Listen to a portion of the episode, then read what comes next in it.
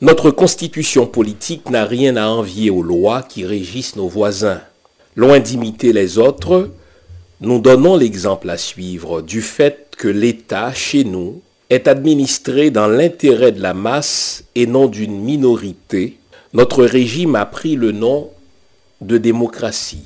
Pour les affaires privées, l'égalité est assurée à tous par les lois, mais en ce qui concerne la participation à la vie publique, chacun obtient la considération en raison de son mérite et la classe à laquelle il appartient importe moins que sa valeur personnelle. Enfin, nul n'est gêné par la pauvreté ni par l'obscurité de sa condition sociale s'il est capable de rendre des services à la cité. Une crainte salutaire nous retient de transgresser les lois de la République. Nous obéissons toujours aux magistrats et aux lois, et parmi celles-ci, surtout à celles qui assurent la défense des opprimés et qui, tout en n'étant pas écrites, attirent sur celui qui les viole un mépris universel. Nous savons concilier le goût du beau avec la simplicité et le goût des études avec l'énergie. Pour nous, la parole n'est pas nuisible à l'action. Ce qu'il est, c'est de ne pas se renseigner par la parole avant de se lancer dans l'action. Notre cité dans son ensemble est l'école de la Grèce. Thucydide, la guerre du Péloponnèse. Mise en nom de Junie l'image, caméra Winnie J, microphone le pasteur Jean-Fils Aimé. Bonjour le monde, bonjour à tous et à tous, bonjour mesdames, bonjour messieurs. Bienvenue à cette autre édition de l'émission Lumière sur le monde. Si vous avez prêté attention au texte du début, eh bien, vous l'avez compris, nous allons parler aujourd'hui de politique, nous allons parler aujourd'hui de démocratie. Le prétexte nous a été servi le 6 janvier dernier lorsqu'une foule violente a pris d'assaut le Capitole, siège du pouvoir législatif aux États-Unis.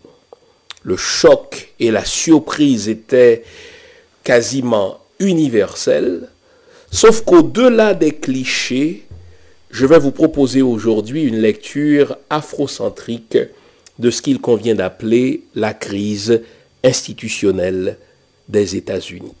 Je vous invite donc à vous offrir une bonne tasse de thé, une bonne tasse de café, une bonne tasse de chocolat chaud, en tout cas tout ce qui est de nature à vous garder éveillé, car ce matin encore, nous allons nous dire les vraies affaires. Restez là, restez surtout attentifs, je vous reviens après, c'est promis. À tout à l'heure.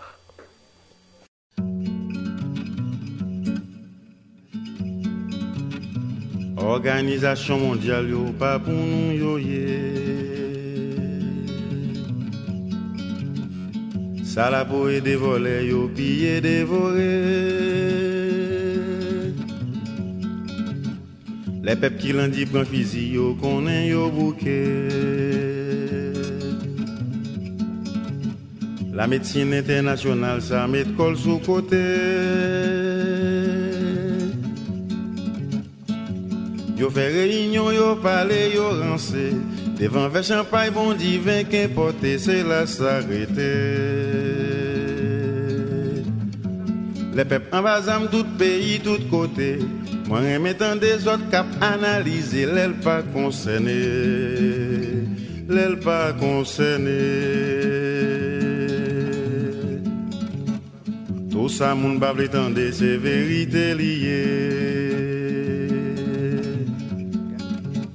liée. Réactionner sous-développé, yo, ça pis dangereux. L'intérêt au menacé, c'est yo toujours élé. Toute force interventionniste pour peuple qui soulever.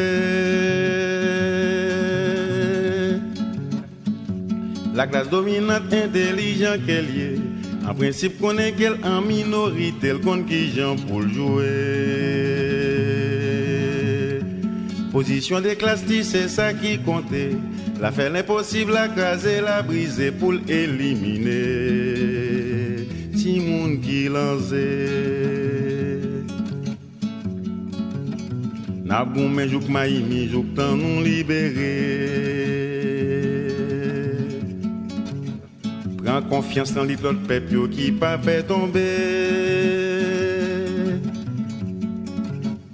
Delivran chou seje fwo yo lansan ki ap koule Gren dokte tavle preskri yo voye sa jete Nap voyon sali pou tout pep kablite An pil kompliment pou tout moun ki tombe pou koz libete Pou chien haisyen kap di yo kiltive Kape fe komens ak mizer refijye lan universite Nou voyon plot krashe l'université. Nous voyons plot cracher l'université. Nous voyons plot cracher.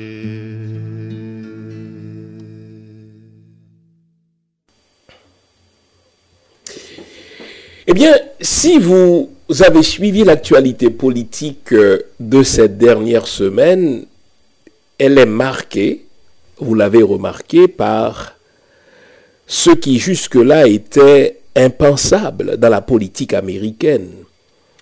Un président américain en exercice, prononçant un discours à quelques maîtres du Capitole, on va en parler de ce Capitole, et qui demande à ses partisans d'aller prendre d'assaut le siège du pouvoir législatif afin d'empêcher les congressmen et les sénateurs de certifier les résultats de l'élection de Joe Biden et de Kamala Harris. Un président en exercice qui demande à ses partisans d'entrer violemment au siège du pouvoir législatif avec pour mission de renverser les résultats d'une élection, eh bien ça a un nom en sciences politiques, ça s'appelle un coup d'État. Essayons d'imaginer un cinéaste qui propose un scénario dans lequel un président ne veut pas se soumettre aux résultats des urnes, eh bien, ce film-là ou ce scénario serait rangé dans la catégorie film de fiction. Parce que personne qui suit l'histoire américaine des 200 dernières années ne pourrait s'imaginer, n'est-ce pas, les États-Unis aux prises avec un coup d'État lancé par nul autre qu'un président en exercice.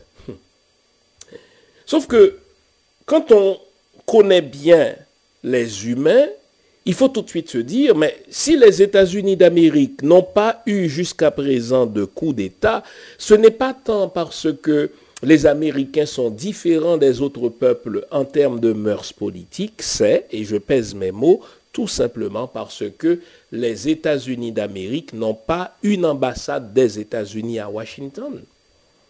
Car si les États-Unis d'Amérique avaient une ambassade des États-Unis à Washington, c'est-à-dire un ambassadeur américain à Washington, eh bien les Américains en seraient à leur énième coup d'État. Vous n'avez qu'à jeter un œil sur les pays de la Caraïbe. Vous n'avez qu'à connaître l'histoire de tous les peuples où les États-Unis estiment avoir un intérêt pour vous rendre compte que dès qu'il y a coup d'État dans ces pays-là, eh bien, les États-Unis ne sont jamais loin. Et pour qu'un coup d'État dans ces pays-là puisse réussir, il faut qu'il ait été orchestré ou légitimé par les États-Unis d'Amérique. Mais jusque-là, on était loin d'imaginer que ce coup d'État aurait été perpétré sur le sol américain contre le pouvoir américain, mais à l'instigation du chef de l'exécutif américain, le président des États-Unis.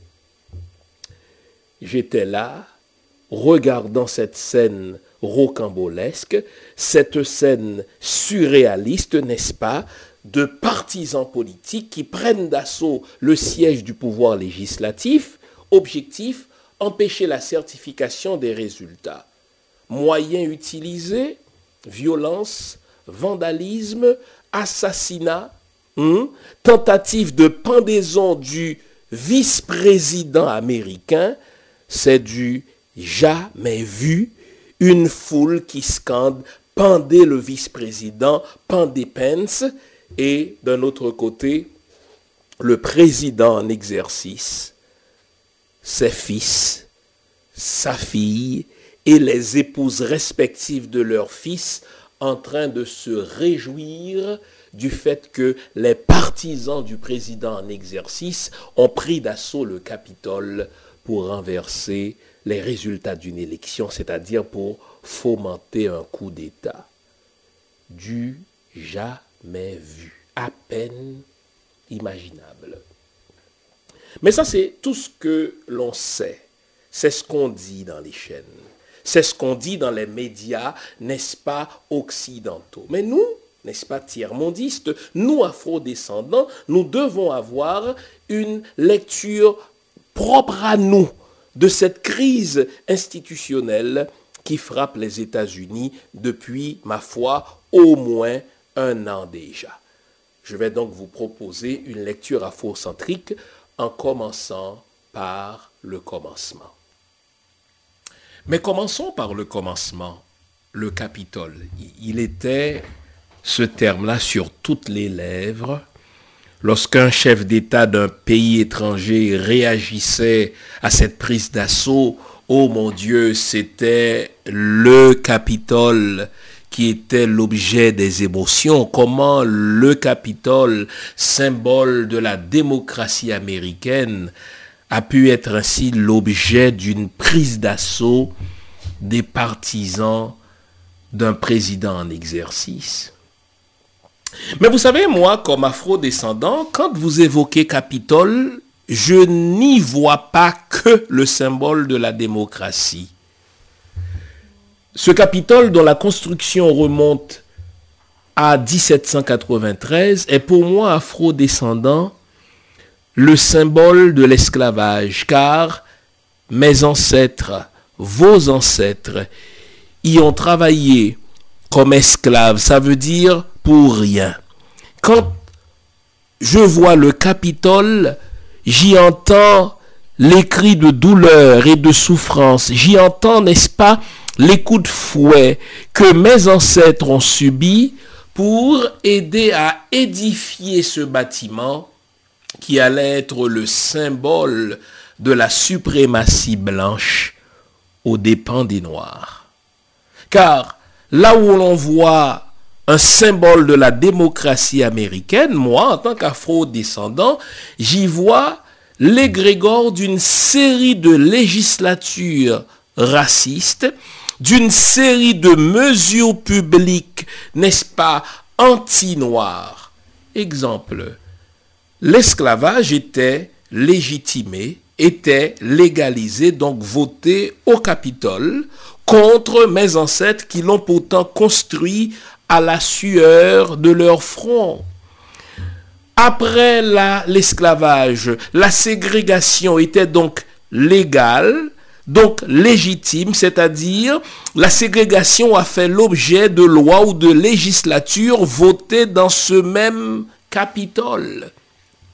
Et je pourrais citer d'autres types de législatures, d'autres types de mesures politiques, n'est-ce pas, qui ont été légitimées, donc votées au Capitole.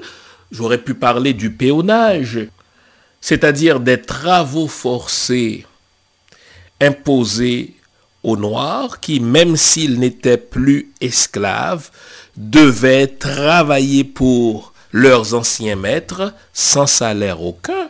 J'aurais pu aussi parler du droit de vote ravi aux, euh, aux Noirs, aux Afro-Américains, donc à nos ancêtres.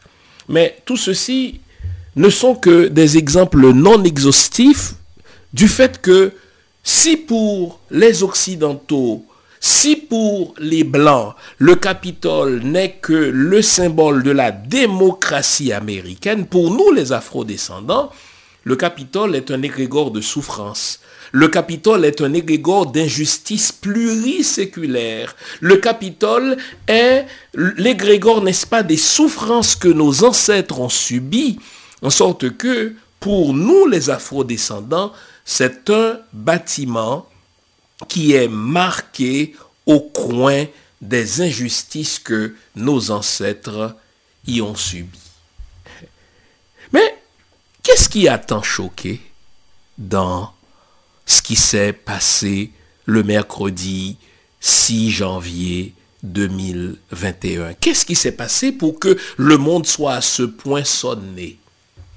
Le président en exercice qui prononce devant ses partisans un discours truffé de violence et qui lâche, pour ainsi dire, ses partisans et ses partisanes, ses hommes et ses femmes à la trousse des législateurs qu'il perçoit comme étant contre lui.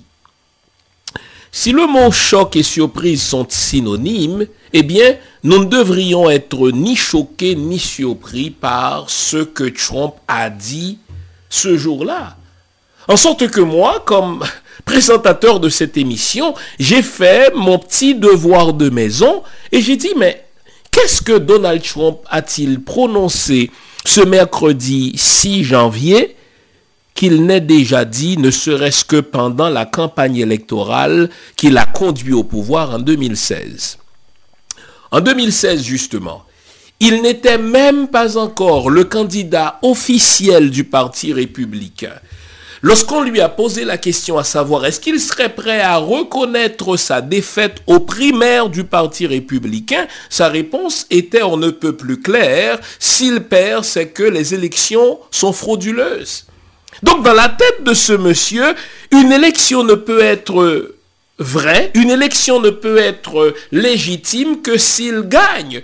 Mais s'il perd, c'est que les élections ont été truquées, c'est que les élections ont été frauduleuses. Vous connaissez la suite de l'histoire. Il va remporter, n'est-ce pas, les primaires républicaines. Il va donc devenir le candidat officiel à la présidentielle américaine pour le Parti républicain. Et puisque tous les sondages le donnaient perdant, à chaque fois qu'un journaliste, à la suite d'un débat avec Hillary Clinton, lui demandait, mais allez-vous reconnaître, n'est-ce pas, les résultats des élections? Allez-vous concéder, n'est-ce pas, la victoire à Hillary Clinton au cas où vous perdez les élections? Sa réponse était, on ne peut plus cohérente avec ce qu'il a fait le 6 janvier. Si je perds, c'est que les élections sont truquées. Et là encore, on connaît la suite de l'histoire. Donald Trump va être élu. Et dès le jour de sa prestation de serment, Donald Trump a recommencé les mêmes discours, puisqu'il était déjà en campagne pour sa réélection. Il disait à ses partisans que si jamais il perdait les élections de 2020, c'est parce qu'elles seraient truquées. Donc il n'y a rien de nouveau dans le discours de Donald Trump. Certains vont dire, mais ce qui nous choque dans le discours de Donald Trump, c'est la violence de ses propos. Vraiment? Vous êtes surpris, vous êtes choqué par les propos violents de Donald Trump. Qu'est-ce que Donald Trump a-t-il dit ce mercredi 6 janvier qu'il n'ait déjà dit, du moins pendant les cinq dernières années? Allez-vous déjà oublier que dans sa campagne, n'est-ce pas, de 2016, lorsqu'il tenait ses meetings et que dans ces meetings, n'est-ce pas, des opposants osaient se présenter, il invitait ses partisans à leur donner des coups de poing sur la gueule. En leur disant que quand il était jeune et que des gens osaient s'introduire là où il ne fallait pas, voici comment eux en temps à lui, Donald Trump, il réglait le problème, ou bien il leur tapait tout simplement des coups de poing sur la gueule. Et ses partisans ont suivi les conseils de Trump sans qu'il n'y ait aucune représaille de la part des forces policières. On dirait qu'on a ouvert un boulevard, n'est-ce pas, d'impunité devant Donald Trump, si bien que l'homme se tenant devant les caméras du monde entier, a dit ceci. Je pourrais, n'est-ce pas, ouvrir le feu sur la 5e avenue Manhattan et tuer n'importe qui. Je ne perdrai pas un seul vote et je n'aurai aucune poursuite. c'est ce Donald Trump-là qui va y aller avec un langage de plus en plus xénophobe, avec un langage, n'est-ce pas, de plus en plus euh, euh, misogyne, n'est-ce pas ce même Donald Trump qui se vantait d'avoir attrapé les femmes par le vagin sans qu'il n'y ait aucune représaille contre lui? C'est ce Donald Trump-là que les Américains ont élu. Et c'est ce Donald Trump-là que le Congrès américain, au contrôle, n'est-ce pas, des républicains, a accueilli un héros. Est-ce qu'on va de sitôt oublier ce Donald Trump qui s'est tenu devant les caméras du monde entier pendant la campagne électorale de 2016 en invitant les Russes et Wikileaks à s'introduire, à s'immiscer dans des élections souveraines américaines en demandant aux Russes de lui fournir à lui, Donald Trump, les courriel soi-disant perdu d'Hillary Clinton, commettant ainsi un crime contre la loi américaine, puisqu'il a invité une puissance étrangère, une puissance ennemie à s'immiscer dans des élections souveraines américaines. Mais est-ce qu'il y a eu des représailles contre Donald Trump? Pas du tout. N'y a-t-il pas eu cette fameuse commission Muller mais à la suite de cette commission Muller, lorsque les démocrates ont tenté de le destituer, les républicains n'ont-ils pas voté en bloc avec Donald Trump contre cette tentative, n'est-ce pas, d'impeachment? On a fait de Trump littéralement un dieu. On a fait de Trump littéralement un intouchable. On a fait de Trump une espèce d'entité qui était au-dessus de la loi, en sorte que aucun crime commis par lui ne lui était préjudiciable. Et à chaque fois, l'homme allait et se rendait encore plus loin dans son langage, il se rendait encore plus loin, n'est-ce pas, dans sa xénophobie, il se rendait encore plus loin dans sa misogynie, il se rendait encore plus loin, n'est-ce pas, dans, dans son racisme, car il savait qu'il était intouchable. N'a-t-on pas diffusé un enregistrement dans lequel Donald Trump à cette dernière élection, a appelé le gouverneur de Géorgie pour lui dire, voici combien de voix il me faut précisément pour renverser les résultats. Aidez-moi à trouver, n'est-ce pas, ce nombre exact de votants et vous entrerez dans l'histoire comme un patriote, comme un héros. Et vous savez quoi? Aux yeux de la loi américaine, c'est un crime que d'inciter un fonctionnaire de l'État à commettre une fraude électorale. Mais est-ce que les républicains s'étaient révoltés pour réclamer sa destitution? Nullement. Ce même Donald Trump, pendant les quatre dernières années, y est allé, n'est-ce pas, en battant ses propres records en matière de violence langagière. Mais les médias sociaux étaient là. Vous vous souvenez lorsque les sportifs américains ont commencé, n'est-ce pas, à prendre position contre les violences policières exercées sur les Afro-Américains et qu'ils ont commencé à mettre un genou à terre lorsqu'on entonnait l'hymne américain, eh bien, Donald Trump ne les a-t-il pas tous traités de fils de pute? Les médias sociaux n'ont pas censuré le président américain. Ils n'ont pas supprimé son compte. Eh bien, l'homme y allait d'enchère en enchère en sachant qu'il était intouchable. Alors dites-moi, qu'y a-t-il de nouveau dans ce que Trump a fait le 6 janvier dernier sinon qu'il était à la toute fin de son mandat et qu'alors il était devenu un canard boiteux et alors on s'est dit, puisqu'il est devenu un canard boiteux, il est à la toute fin de son mandat, eh bien il ne pourra plus grand-chose contre, n'est-ce pas, ses opposants, autant y aller maintenant euh, de sanctions qu'on aurait dû lui imposer pendant ces quatre, les quatre ans de son mandat, on peut le faire maintenant. C'est ainsi qu'on a vu les médias sociaux suspendre momentanément, dans un premier temps, ses comptes, puis les supprimer, pour cause d'incitation à la violence. Vraiment. Vous vous souvenez dans la foulée de ces manifestations de Black Lives Matter quand des Noirs et des Blancs de bonne volonté marchaient pour réclamer justice contre les violences policières perpétrées justement contre les Afro-Américains, eh bien, lorsque des Ku Klux Klan, lorsque des suprémacistes blancs et d'autres groupes racistes pro-Trump ont agressé ces marcheurs, Trump y a vu de bonnes personnes dans les deux camps. Et les propos de Trump ont été relayés par les médias sociaux sans suspension aucune, sans suppression aucune.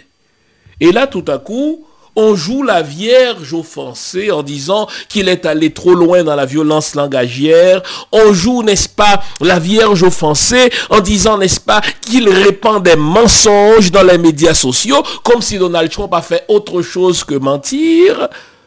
Maintenant, on dit qu'il est allé trop loin en tentant de renverser les résultats d'une élection démocratique. Mais vraiment, les élections n'étaient même pas terminées encore. Les résultats n'étaient même pas encore officiellement promulgués que Donald Trump y est allé d'une conférence de presse de nuit à la Maison Blanche en disant qu'il avait gagné les élections et que s'il les perdait, c'est parce qu'il y avait des fraudes.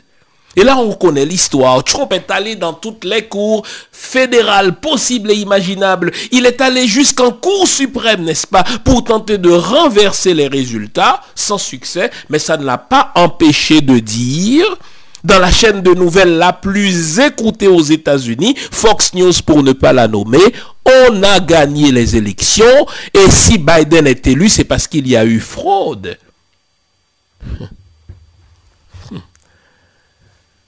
Il y a des leçons que nous devons apprendre. Vous savez, en ceci, et je vais répéter cette phrase, pour un Afro-Américain, Donald Trump a été très utile.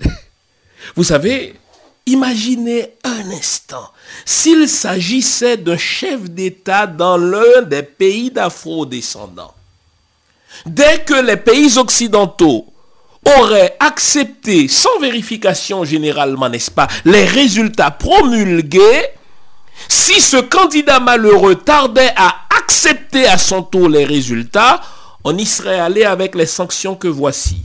On aurait gelé ses comptes, non seulement ses comptes à lui, les comptes des membres de sa famille, les comptes de ses proches. On aurait supprimé, n'est-ce pas, son visa et le visa de ses proches. Et de partout, l'homme serait devenu, n'est-ce pas, comme une brebis galeuse.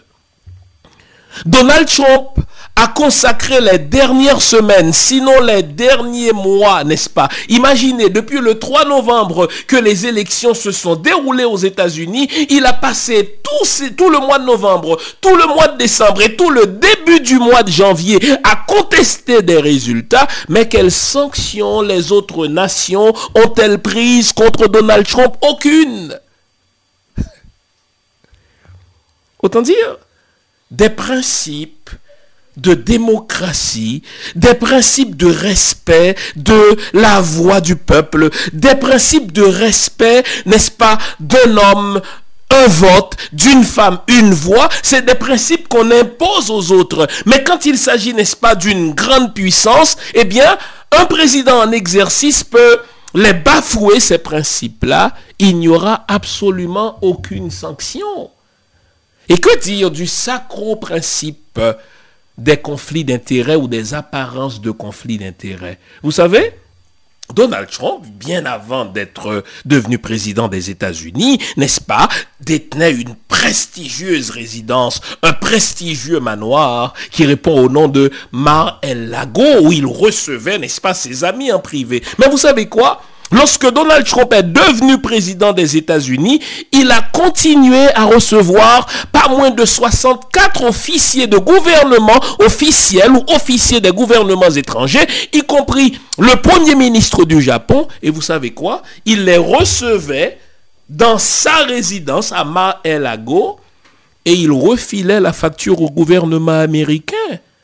Donc conflit d'intérêts, on ne connaît pas. Imaginez un président dans l'un de nos pays d'afro-descendants qui aurait reçu des officiers ou des officiels des pays étrangers en sa résidence privée et qui aurait facturé son gouvernement. Bon Dieu, on aurait crié au scandale. Les journalistes du monde entier, n'est-ce pas, auraient crié avec raison au non-respect du principe sacro-saint de conflit d'intérêts ou d'apparence de conflit d'intérêts. Pas moins de 64 officiels de pays étrangers ont été reçus par Donald Trump et il a refilé la facture au gouvernement américain. C'est cet homme qui, à partir du 20 janvier, malgré le fait qu'il a eu un langage violent, malgré le fait qu'il a attrapé des femmes par leur vagin, malgré le fait qu'il s'est librement montré xénophobe, raciste, suprémaciste blanc, c'est cet homme qui, à partir du 20 janvier, pour avoir été président des États-Unis, aura, écoutez-moi bien, droit à 200 000 dollars de revenus annuellement, il aura droit, n'est-ce pas, à un million de dollars en termes de réclamation pour frais de voyage et il pourra embaucher du personnel sur le dos des contribuables américains parce qu'il a été président des États-Unis. Mais qui a voté? Qui a voté ces lois? Qui a voté ces règles-là? Le fameux Capitole, qui est le symbole de la démocratie américaine. Tandis que vous qui me regardez, vous avez de la difficulté à joindre les deux bouts. Tandis que vous qui me regardez, n'est-ce pas, vous ne travaillez peut-être même pas. Ou si vous travaillez, vous êtes devenu encore plus pauvre. Ce Donald Trump, milliardaire de son État, qui a foulé aux pieds, n'est-ce pas, pendant toute sa vie, toutes les lois américaines, et qui y est allé, n'est-ce pas, le 6 janvier, en concrétisant ce qu'il a toujours cru, eh bien, ce Donald Trump, à partir du 20 janvier, aura droit à tout cela. 200 000 dollars de revenus, un million de dollars, n'est-ce pas, pour des réclamations en termes de voyage par année. En plus, n'est-ce pas, qu'il pourra embaucher du monde pour travailler pour lui. Et ça, c'est sans compter, n'est-ce pas, des agents euh, de sécurité de l'État qui vont être mis à son service et au service de sa famille, tout cela sur le dos des contribuables américains. Et vous appelez le Capitole le symbole de la démocratie américaine, vraiment?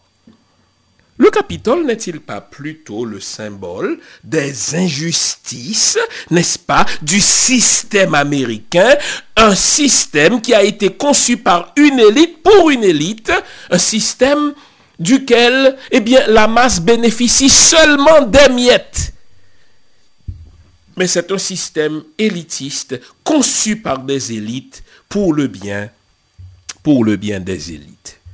Eh bien, vous savez, en tant qu'afro-descendant, ce qui s'est produit le 6 janvier devrait nous enseigner quelque chose de fondamental. Vous savez, pendant longtemps, les puissances tutrices nous ont fait la leçon de démocratie. Les États-Unis ont prêché la bonne nouvelle de leur démocratie. La France a prêché sa bonne nouvelle, n'est-ce pas, de démocratie dans nos pays africains. Le Royaume-Uni a fait la même chose. Eh bien, depuis le 6 janvier, la leçon à apprendre, nous en tant qu'afro-descendants, c'est que quand un pays comme les États-Unis, quand un pays comme la France, quand un pays comme le Royaume-Uni voudront nous faire la leçon en matière de démocratie, on peut les envoyer se faire paître. Car on peut les regarder dans les yeux et leur demander, mais où étiez-vous, bon sang, lorsque pendant les quatre dernières années, l'un des vôtres, le président de la plus grande puissance, bafouait, n'est-ce pas, les principes de la démocratie, bafouait les principes de la justice. Il ne pipait mot parce qu'il s'agissait du président des États-Unis. Mais quand il s'agit de chez nous, ils auraient déjà envoyé leur armée au nom du bon vieux principe de la démocratie, au nom du bon vieux principe, n'est-ce pas, euh, du conflit d'intérêts. J'étais tellement amusé à l'élection de Donald Trump de voir comment le président français Emmanuel Macron s'est précipité de se faire inviter par la Maison Blanche, n'est-ce pas, dans le cadre d'une visite officielle. Et là, il y est allé de toutes les flatteries, des propos les plus dithyrambiques à l'égard de Donald Trump. Il y est allé jusqu'à violer un principe international voulant qu'on tienne un discours dans la langue de son pays. Lui, il a tenu son discours au Congrès en anglais pour pouvoir plaire au congressman de Donald Trump. Et là, quatre ans plus tard, il condamne les propos violents de Donald Trump. Mais quel monde hypocrite Que dire de mon propre Premier ministre, Justin Trudeau, fils de Pierre Elliott Trudeau? C'est intéressant ce que je vais vous dire. Il est fils de Pierre Elliott Trudeau. Vous savez, Pierre Elliott Trudeau, c'était le bon ami de Fidel Castro. Pierre-Éliott Trudeau était à ce point proche de Fidel Castro que lorsque les États-Unis ont imposé, si vous voulez, un embargo contre Cuba et qu'on reprochait à Pierre-Éliott Trudeau d'être trop proche de, Castro, il a même osé faire un droit d'honneur au président américain en disant qu'il est libre de nourrir l'amitié avec qui il veut. Mais vous savez quoi? Lorsque Pierre Elliott Trudeau est mort, il faut que je continue ça. Castro a fait le voyage jusqu'au Canada pour venir exprimer son amitié à ce grand disparu, mais à la mort de Castro. La question s'est posée, est-ce que Justin Trudeau, alors Premier ministre du Canada, va assister aux obsèques de Fidel Castro? Il voulait le faire, mais puisque Donald Trump venait d'être élu, Castro est mort en novembre 2016, pardon, Trump venait d'être élu, il n'avait même pas encore prêté serment comme président, on se disait dans le cercle politique de Justin Trudeau, si vous allez participer aux obsèques de Fidel Castro, vous risquez d'indisposer le président américain Donald Trump, qui n'a même pas encore prêté serment. Il a choisi de ne pas y aller et de présenter Castro comme un dictateur, ce que son père n'aurait jamais fait pour plaire à Donald Trump, qui n'avait même pas encore prêté serment. Alors lorsque le Canada voudra faire des leçons d'ordre moral à mon pays d'Haïti, lorsque la France voudra faire des leçons de démocratie à vos pays africains, envoyez-les se faire paître et demandez-leur où ils étaient pendant les quatre dernières années quand Donald Trump bafouait tous les principes du vivre ensemble, quand Donald Trump bafouait tous les principes de la démocratie parce que le système américain faisait de lui une entité au-delà de la loi, une entité intouchable. On s'arrête ici pour une autre pause et on verra d'autres leçons qu'il nous faut apprendre de cette crise institutionnelle américaine en tant qu'afro-descendant. Descendant d'Africains je ne rêve plus d'être américain. Pays gouverné par un inculte. Gros, ces personnages qui nous insultent. Trump interroge les Amérindiens, ton pays chéri. Diront que c'est un pays de merde. Là, on peut parler de génocide. Femmes, vieillards et gamins, quel est le pays de merde? Pose la même question aux Vietnamiens, les États-Unis diront que c'est un pays de merde. Eux, ils vous ont botté le cul. Leur slogan, sale cowboy, retourne dans ton pays de merde. Personne ne rêve de vous ressembler. Le monde entier attend de vous voir tomber. Je te passe pas le salem comme un Palestinien à Jérusalem. Pays merde, quel est le pays merde, Qui sépare les enfants de leurs parents aux frontières? Pays merde, Tu racontes n'importe quoi, tu t'es trompé. Je dirais même que tu t'es trompé. Quand on sème le chaos dans le monde entier, on s'attend pas à vivre en paix nucléaire qui sont les seuls à en avoir fait usage. Dans toute l'histoire de l'humanité, personne n'a osé faire un truc aussi sauvage. Avec l'audace qu'on leur connaît, les mêmes voudraient désarmer la Corée. Les cons ça ose tout à ce qui paraît. C'est même à ça qu'on les reconnaît. Tu sais d'où l'on vient, Africain. Tu sais, tu sais d'où l'on vient. Quel est le pays? Merde Quel est le pays?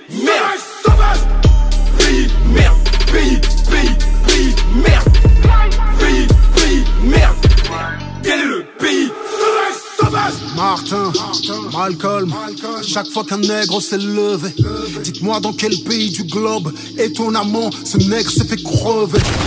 Bien sûr, c'est comme ça que ça se passe, au pays des tueurs de masse, qui prétend gérer l'Orient, mais pas un ouragan sur la Nouvelle-Orléans. Sterling, Alton, Michael, Brown. Aux États-Unis, pour un flic, tu es un nègre et la norme. Quel est le pays de merde? Promis sur les guerres injustifiées. Adama, Traoré, Ziyed et Bouna. Jusqu'où va-t-on suivre les Américains On y retourne? Quel est le pays de merde? Promis sur les guerres injustifiées fondé sur des prods falsifiés.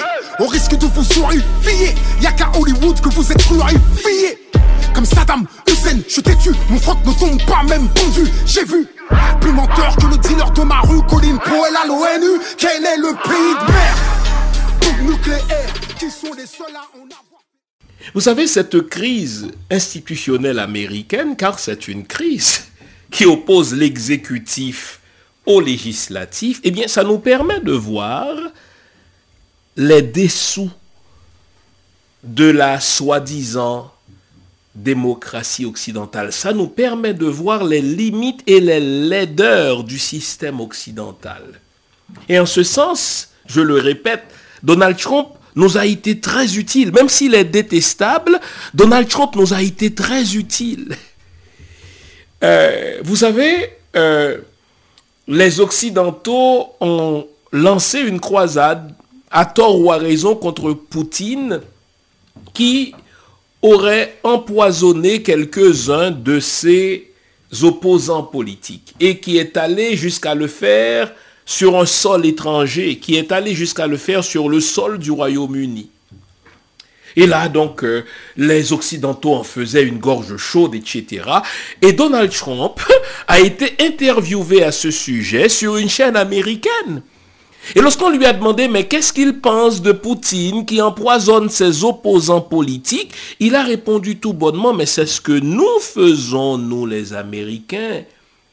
Nous avons tenté d'assassiner Fidel Castro, nous avons tenté, n'est-ce pas, d'assassiner d'autres chefs d'État, nous avons renversé, n'est-ce pas, d'autres gouvernements qui ne conviennent pas à nos intérêts. Donc, qu'est-ce que Poutine a fait que nous n'ayons fait?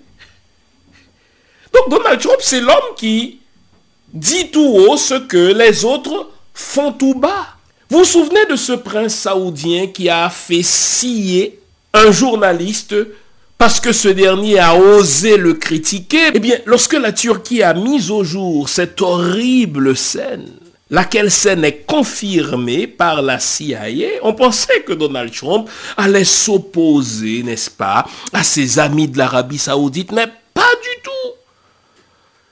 Lors de la rencontre du G20, eh bien, on a vu, n'est-ce pas, ce prince saoudien faire des high five avec les autres chefs d'État. Pour quelle raison? Parce que Donald Trump a compris que c'est pas une affaire de moralité, c'est pas une affaire de démocratie, c'est pas une affaire de liberté d'expression, c'est une affaire de gros sous. Et puisque Donald Trump entend faire des affaires avec l'Arabie saoudite, pourquoi s'emmerder avec un prince qui a fait scier un journaliste qui a osé le critiquer, mais pensons-y. Par où sont passées ces grandes leçons de morale sur la justice universelle?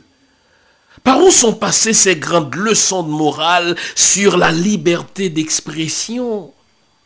Il a fallu un Donald Trump pour qu'on se rende à l'évidence qu'aux États-Unis, selon qu'on est un président démocrate, on va nommer des juges dans des cours fédérales à tendance démocrate. Et selon qu'on est un président républicain, on va nommer dans des cours fédérales et jusqu'à la Cour suprême des juges à tendance républicaine. Donc, ce n'est plus une question de compétence, c'est une question d'idéologie. Et Donald Trump, lui, il a fait un pas de plus en nommant énormément de juges fédéraux, en nommant, n'est-ce pas, des juges très conservateurs à la Cour suprême, en se disant, si jamais je perds des, élections, eh bien, ils vont prendre position pour moi.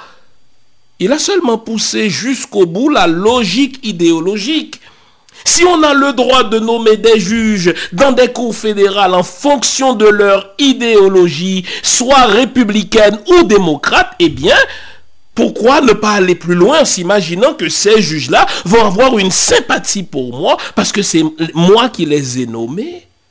Donc ça nous permet de voir les dessous de ce qu'on appelle la démocratie occidentale. Cela nous permet de voir les limites, les laideurs du système occidental. Et puisque en ce sens-là, on voit ce qu'il y a en dessous de ce soi-disant système occidental, de ce soi-disant système démocratique, eh bien, ces pays-là perdent toute légitimité. Ces pays-là perdent toute Vous me direz qu'ils ne l'ont jamais eu, n'est-ce pas, cette crédibilité pour venir nous faire la leçon par la suite sur la justice, sur la démocratie, sur la séparation des pouvoirs, puisque de séparation des pouvoirs, il n'y en a point. Les législateurs américains n'ont-ils pas été à ce point intimidés par Donald Trump qu'ils n'ont même pas su voter une loi ou prendre des décisions qui seraient de nature à déplaire à Donald Trump pendant quatre ans les législateurs républicains étaient tout simplement incapables de prendre quelque position que ce soit contre la Trump Nation. Donc, toute la notion de la séparation des pouvoirs qui distingue justement une république d'une dictature, toutes ces notions-là ont pris le bord pendant les quatre dernières années au su et au vu de tout le monde. Et les autres démocraties se sont accommodées du phénomène Trump. Une autre leçon à tirer en tant qu'afro-descendant de cette crise institutionnelle, c'est que peu importe les convictions politiques d'un homme ou d'une femme aux États-Unis, c'est l'argent qui mène la politique américaine. Il y a une petite nouvelle qui est passée sous le radar et qui a été le véritable élément déclencheur de ce qui est en train de se produire là en vue de la destitution de Donald Trump. Vous savez quoi cette nouvelle? Lorsque les bailleurs de fonds, lorsque les grandes coopérations financières des États-Unis ont dit cette fois-ci, c'est trop loin, vous êtes allés trop loin les républicains. Si vous ne vous dissociez pas de ce Donald Trump, nous allons vous couper les vivres. Nous allons arrêter de vous subventionner. Nous allons arrêter de financer vos campagnes. Et vous savez, le très fidèle Mitch McConnell, qui pendant les quatre dernières années, n'est-ce pas, a suivi fidèlement, tel son chien Donald Trump, Lorsqu'il a entendu dire que les coopérations, les grandes entités financières des États-Unis ont trouvé que Trump était allé trop loin, et que elles, ces, sociétés financières-là, allaient punir tout candidat qui demeure fidèle à Donald Trump, c'est alors qu'on a commencé à voir les défections dans le camp républicain, si bien que même Mitch McConnell s'est dit ouvert à la destitution de Donald Trump. Au moment où l'on se parle, je ne sais pas si véritablement le Sénat va voter pour la destitution de Donald Trump, mais vous notez quelque chose que nous savons déjà, nous les afro-descendants. Dans le créole ici, on dit l'argent et les pédioles. C'est l'argent, n'est-ce pas, qui dicte la parole aux gens. Dès que les sociétés financières, dès que, n'est-ce pas, les gens riches des États-Unis ont commencé à dire qu'ils allaient cesser de financer les candidats républicains, chacun a commencé à prendre position de manière plus ouverte, n'est-ce pas, contre Donald Trump. Eh bien, là aussi, nous avons une leçon à apprendre. Ce sont les grandes compagnies financières qui mènent la politique dans ces pays soi-disant démocratiques. L'agent et les pédioles Money Talks, lorsque les grands financiers disent c'est assez, eh bien, au diable, n'est-ce pas, les règles qu'on a suivies jusque-là, eh bien, les politiciens vont changer de comportement. Mais il y a une leçon qui me paraît particulièrement importante dans cette crise institutionnelle américaine. Vous allez voir, peu importe l'idéologie, que l'on soit membre du Parti démocrate ou membre du Parti républicain, à un moment donné, écoutez-moi bien, les élites politiques vont devoir s'entendre dans l'intérêt de leur pays. Donald Trump rapidement va faire partie du passé. Donald Trump est déjà considéré comme un canard boiteux. On va, n'est-ce pas, décider de son sort en tant que membre de l'élite politique, mais on va le faire dans l'intérêt de la nation. Et vous allez voir une convergence des intérêts entre la classe politique et la classe financière parce qu'il y a un pays qu'on doit sauver. Parce qu'il y a un pays qui doit aller de l'avant. Et les élites politiques et les élites financières vont s'entendre de ce qu'on doit faire de ce Donald Trump. Et laissez-moi vous le dire. on peut distinguer un grand pays d'un petit pays à partir de ce seul critère.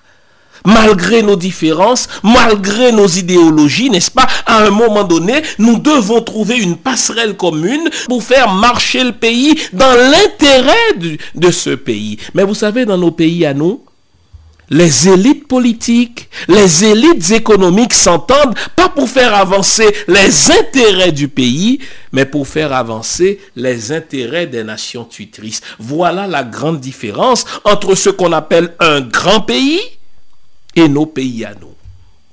Si nos pays à nous, n'est-ce pas, sont bafoués, si nos pays à nous ne comptent dans le concert des nations, ce n'est pas parce qu'il nous manque de l'intelligence, ce n'est pas parce que nos élites politiques ou économiques, n'est-ce pas, sont moins compétentes qu'ailleurs, mais c'est parce que il leur manque ce je ne sais quoi de patriotique qui va faire en sorte qu'à un moment donné dans une crise, les élites politiques et les élites économiques vont se dire, ça y est, nous devons trouver une passerelle commune, nous devons trouver un terrain d'entente pour que le pays aille de l'avant nous, dans nos pays à nous, ce sont les intérêts de la France, ce sont les intérêts des États-Unis, ce sont les intérêts du Canada, ce sont les intérêts du Royaume-Uni qui priment, en sorte que plutôt que de trouver un terrain d'entente pour que ça marche véritablement dans nos pays, indépendamment de nos divergences idéologiques, nous allons nous entendre pour faire l'agenda d'une puissance tutrice comme les États-Unis, l'agenda d'une puissance tutrice comme la France, l'agenda d'une puissance tutrice comme le Royaume-Uni, le Canada, pour ne citer que celle-là. Il y a des leçons à tirer en tant qu'afro-descendant de cette crise institutionnelle actuelle des États-Unis.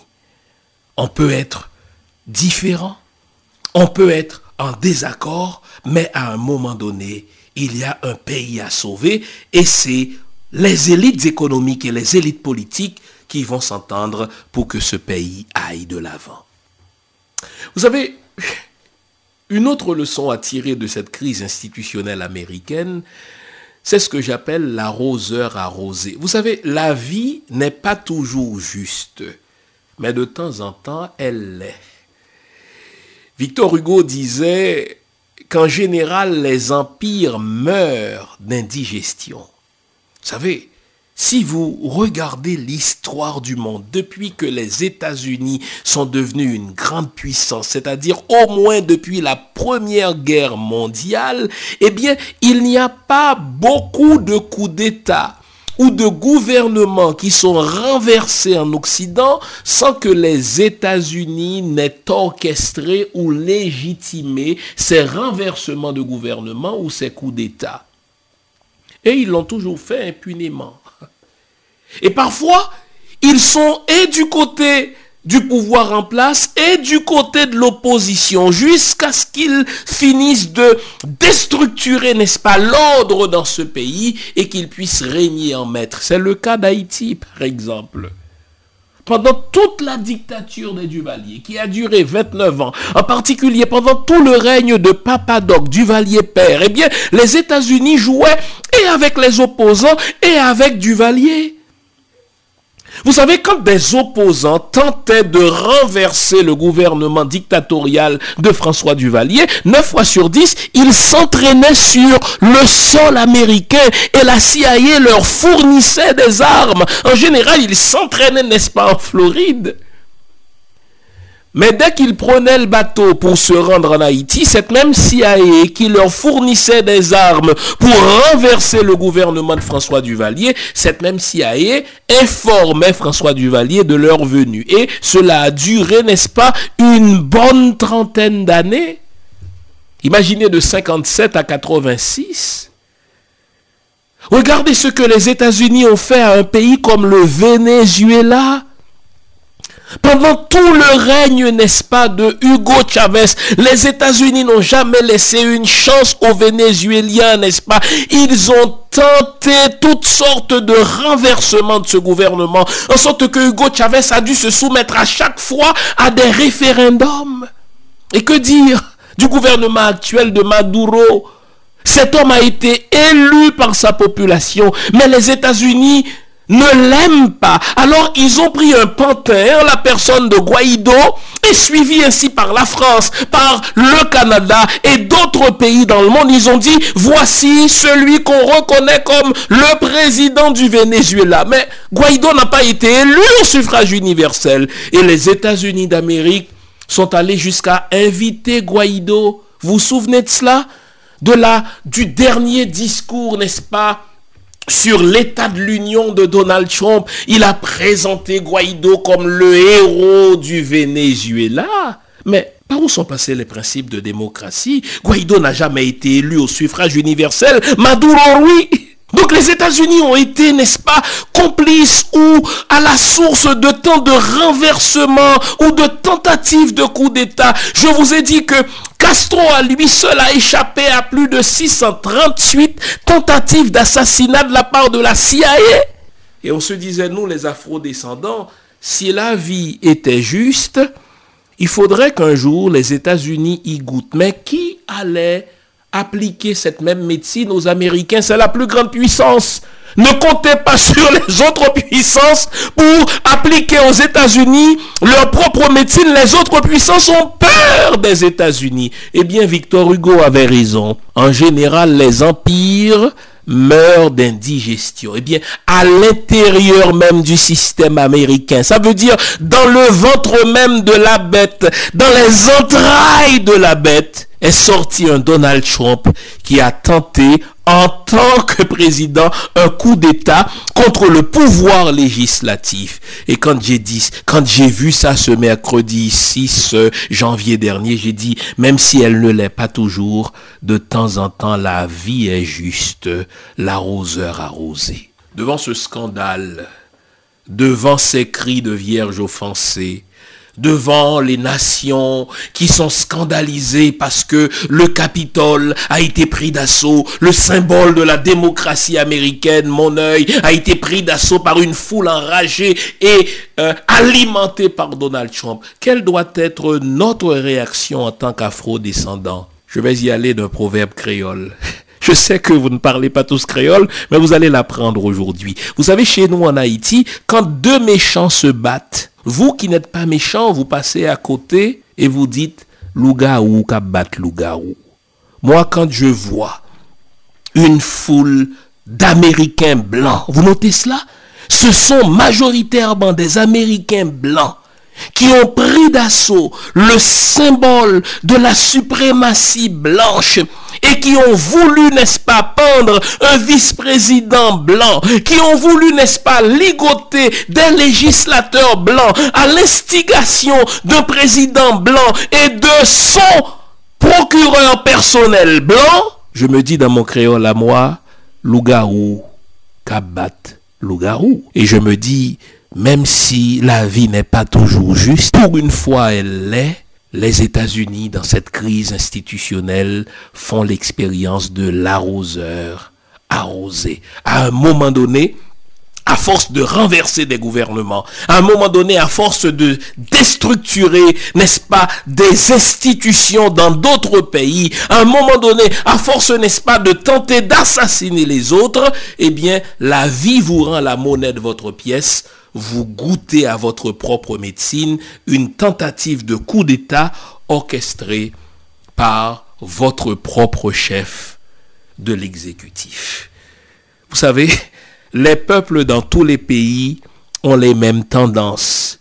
Ils ne sont pas si différents que cela en matière de comportement. Sauf que les États-Unis vont s'en sortir, savez-vous pourquoi? Parce que les élites économiques et les élites politiques vont identifier les intérêts communs dans cette crise et elles vont surmonter cette crise.